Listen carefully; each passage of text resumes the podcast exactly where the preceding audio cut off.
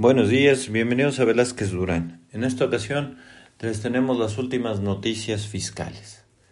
El SAT canceló adeudos fiscales por 279.712 millones correspondientes a 2019, según los datos de la Auditoría Superior de la Federación.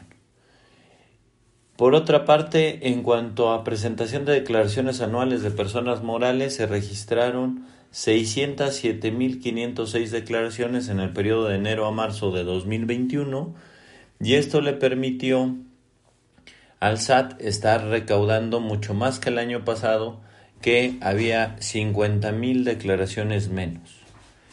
Adicional, en esta semana se tuvo la, las discusiones sobre si es conveniente una reforma fiscal. La autoridad se pronuncia porque sí esto para aumentar las fuentes de ingreso y financiar el gasto público.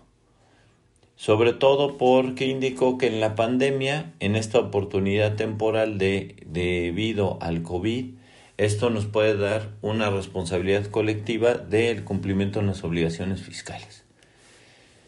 En el primer trimestre de 2021, los ingresos tributarios cayeron 1.8 real anual de acuerdo a los datos del SAT y esto pues porque evidentemente todavía no se reactiva la actividad económica como la teníamos antes de la pandemia.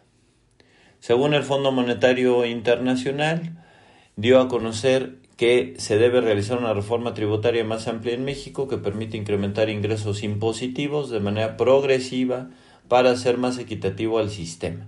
Y ello podría considerar cambios en el impuesto sobre la renta. También aseveró que se plantea la aplicación de reformas al IVA a partir de la generalización de su cobro, así como la reducción de elevación y la progresividad y retiro de la tasa C. Ello aportaría al menos dos puntos al PIB, según el Fondo Monetario Internacional. El SAT informa que sobre el sistema automático de devoluciones en la declaración anual de 2020 una facilidad administrativa para ejercer antes del próximo 31 de julio de 2021, señaló que las ventajas de este sistema es que el depósito del saldo procedente se efectúa sin que medie ninguna acción adicional, pero bajo cinco condiciones. Primero, que la declaración anual debe corresponder al ejercicio 2020. Segunda condición, que se haya optado por la declaración en la, eh, por la devolución en la declaración.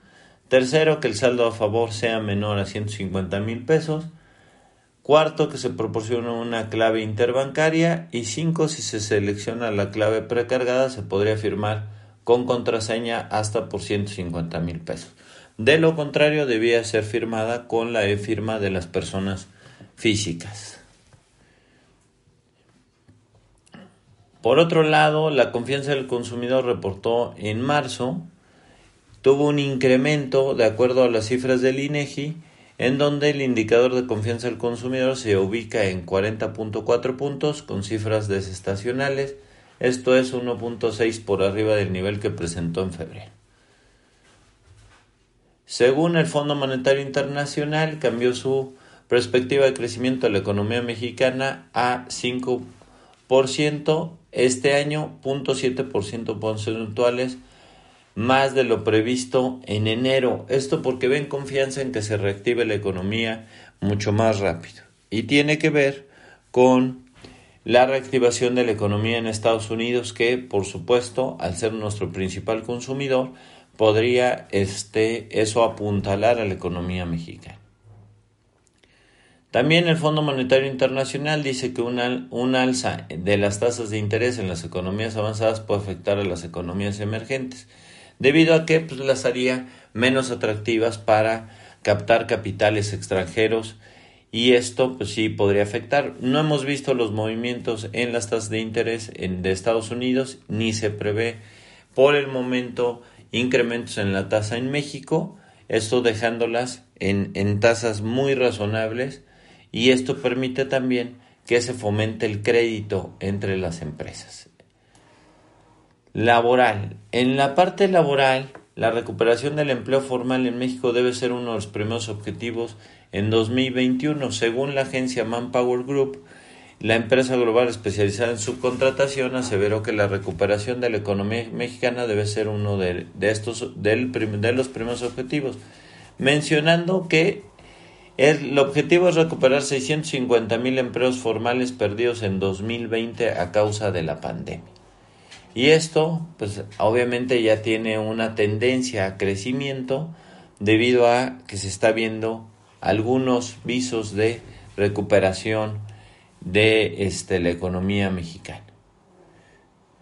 El gobierno y la iniciativa privada y los sindicatos realizaron cambios a la subcontratación laboral. El gobierno y los sindicatos acordaron realizar algunos cambios en la iniciativa de subcontratación presentada por el Ejecutivo el año pasado. La nueva propuesta considera que la subcontratación solamente podrá usarse en labores especializadas, es decir, no propias del objeto social de las empresas, así como limitar el pago de las utilidades de los trabajadores a un máximo de 90 salarios. Con la reforma legal se otorgaría un plazo de tres meses para su implementación y un mes para establecer el nuevo registro de empresas de subcontratación que se tendrá que hacer forzosamente ante la Secretaría del Trabajo y Previsión Social. Al respecto, en Velázquez Durán más adelante les tendremos este viernes el resumen de lo presentado en las gacetas oficiales y en los dictámenes de la Cámara de Diputados hasta el día de ayer reportados. Es todo por el momento.